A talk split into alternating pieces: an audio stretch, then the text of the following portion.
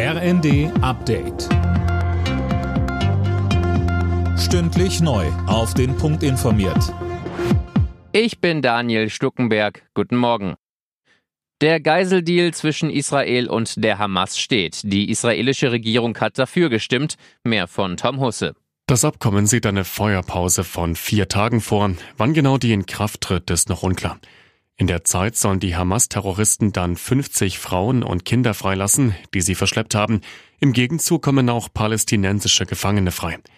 Gleichzeitig bekräftigte Israels Ministerpräsident Netanyahu, dass die Kämpfe nach der vereinbarten Waffenruhe weitergehen werden, und zwar so lange, bis Israel alle seine Ziele erreicht habe.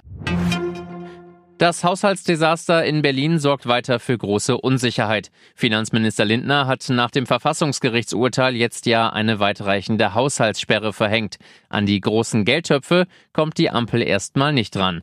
Aber, so Christian Hase, CDU-Finanzexperte im ZDF. Wir haben keinen Shutdown, ähnlich wie wir das aus den USA kennen, in irgendeiner Form. Aber es heißt auch, neue Verpflichtungen können dann nicht oder nur unter besonderen Voraussetzungen eingegangen werden. Kitas, Schulen oder auch Verwaltungen. Im öffentlichen Dienst der Länder wird heute gestreikt. Betroffen sind Hamburg, Bremen und Berlin. Verdi fordert ein Gehaltsplus von 10,5 Prozent für die Beschäftigten, mindestens aber 500 Euro mehr im Monat. Auch mit über 80 gehen Mick Jagger und Co. im kommenden Jahr nochmal auf Tournee. Die Rolling Stones wollen 2024 in 16 Städten in den USA Konzerte geben. Erst vor kurzem hatten sie mit Hackney Diamonds ihr 24. Album seit Gründung der Band 1962 veröffentlicht. Die Krise bei der DFB 11 geht weiter. Am Abend haben die deutschen Fußballer auch das nächste Testspiel verloren.